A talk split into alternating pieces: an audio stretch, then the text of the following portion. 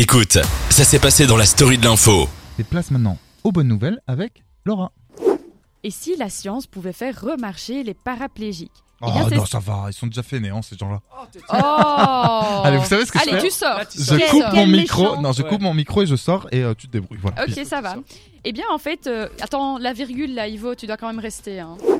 Alors, c'est ce qui a été réalisé à l'école polytechnique de Lausanne, en Suisse. C'est grâce à la stimulation électrique pauvres oreilles des auditeurs de la moelle épinière que des chercheurs dirigés par la, euh, le neuroscientifique Grégoire Courtine et la neurochirurgienne Jocelyne Bloch, euh, ils ont réussi en fait à refaire marcher des paraplégiques. Alors, faut savoir que jusqu'ici, quand même, il y a que trois patients, enfin que en gros guillemets, parce que c'est déjà bien, atteints d'une lésion complète de la moelle, donc normalement Mhm. incapables de remarcher. Et bien là, ils sont devenus capables de marcher, mais aussi de nager, de se tenir debout, de mieux contrôler leur tronc.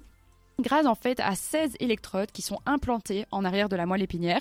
Et le but, bah, c'est d'envoyer euh, des impulsions électriques qui permettent de contracter les muscles. Et donc, c'est une belle avancée scientifique. Eh bah ouais, ça a l'air vraiment bien. Moi, je voulais dire un petit truc par rapport à ça et là plus sérieusement, hein, par rapport. euh, J'ai un ami tétraplégique. Alors, je sais pas si ça pourrait marcher pour lui parce que c'est différent, tétraplégique et Mhm. paraplégique. Mais en fait, lui, il a une chance. D'ailleurs, vous pouvez aller suivre sur Instagram parce qu'il explique beaucoup son handicap. C'est Martin Petit, donc El Marticino sur Insta. Et si j'en parle, c'est parce que justement, lui, il arrive à se lever grâce au spasme. Lui, il a la chance entre guillemets d'avoir des spasmes dans les jambes ouais, qui font que ça le- le- lui permet en fait de passer de son lit à son fauteuil Mhm. et parfois même de se lever pendant 30 secondes. En tout cas, effectivement, c'est une très bonne nouvelle et je lui en ferai part. Donc, euh, c'était en Lausanne, hein, c'est ça Oui, Très ça. bonne nouvelle pour les paraplégiques. Ah, être adolescent, c'est chiant. hein. Il y a la crise d'ado, les hormones, mais surtout les boutons. On en a tous eu. On sait ce que c'est. L'acné, ça peut faire vivre même un enfer à a certains adolescents.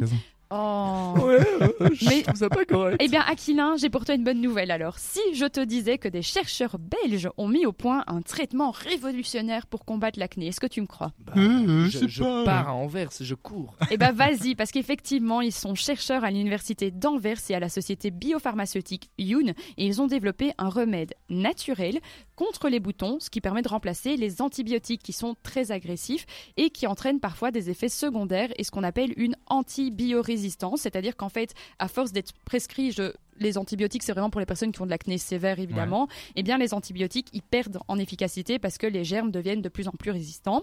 Eh bien, ici, le traitement qu'ils ont trouvé est beaucoup moins agressif, mais il est tout aussi efficace. Et en fait, c'est fait à base de ce qu'on appelle des probiotiques. Donc, ce sont les bonnes bactéries.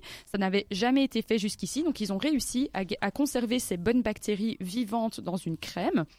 Et elles sont capables de tuer les mauvaises bactéries et de ralentir l'inflammation, ce qui permet de ne plus avoir euh, d'acné. Alors, il faut savoir que ce traitement, en fait, il était déjà disponible sur le marché sans ordonnance depuis 2017, mais il n'avait pas encore été validé scientifiquement. Et aujourd'hui, c'est le cas. Alors, petite nouvelle toute mignonne, j'ai trouvé que c'était un peu ridicule aussi, mais bref. Est-ce que vous saviez qu'il y a un concours de l'arbre de l'année? Pardon? Vraiment. Oui, oui, Eh si, bien, si, C'est trop mignon. C'est un concours annuel qui est organisé par la Fondation euh, Wallonne pour la conservation des habitats. Et en, en Belgique, cette année, c'est un séquoia géant, vieux d'environ 140 ans, qui se trouve dans l'entrée d'honneur euh, du collège Notre-Dame de Bonlieu à Virton, qui a été mis à l'honneur. C'est un arbre qui est arrivé en Belgique depuis le Canada vers environ 1880. À l'époque, il mesurait 3 mètres de haut. Aujourd'hui, c'est quand même 30 mètres de haut, donc c'est énorme. Donc il a gagné ce fameux concours et en plus il sera, euh, il représentera la Belgique au concours européen cette fois-ci de l'arbre de l'année le 22 mars 2022. Face à lui, il y a 15 autres arbres dont un séquoia polonais qui est pour l'instant malheureusement le favori. Ah bah, J'ai justement trouvé une photo de ce fameux séquoia du collège de Virton euh, qui remporte le concours national de l'arbre 2021. Est-ce qu'on parle bien du même? Euh, non, attends, montre une Je photo. vous montre.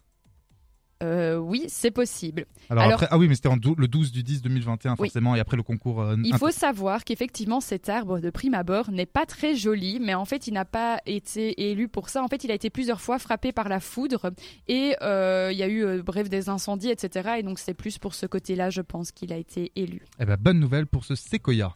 Alors est-ce que vous vous souvenez de la tuerie de Sandy Hook aux États-Unis? Mais il y en a eu tellement, euh, je t'avoue. enfin, je- Effectivement, c'est vraiment triste. Mais celle-là, elle était quand même assez marquante. En fait, elle s'est passée en 2012 et c'est un jeune homme de 20 ans qui avait fait 26 morts, dont 20 enfants avant Ouais. de se suicider. En fait, ça a beaucoup marqué les esprits parce que c'était dans une école primaire. Donc, c'est vraiment un événement tragique qui a laissé de nombreuses familles en deuil. Et c'est près de 10 ans plus tard que l'improbable s'est produit. Le fabricant d'armes américain Remington, il a donc. euh, c'est une des armes qui a permis euh, cette tuerie, a accepté de verser 73 millions de dollars aux familles de Wow. neuf victimes de la tuerie dans cette fameuse école primaire de Sandy Hook.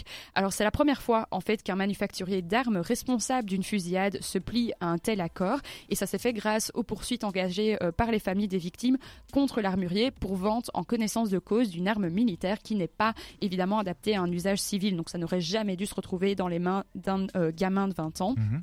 Et d'ailleurs, le président des États-Unis actuel, donc Joe Biden, a qualifié cet accord vraiment d'historique parce que ça signe le tout début d'un processus qui est nécessaire et qui consiste à tenir les manufacturiers d'armes pour responsables de la fabrication d'armes de guerre et de leur marketing irresponsable. Merci beaucoup pour ces bonnes nouvelles, Laura.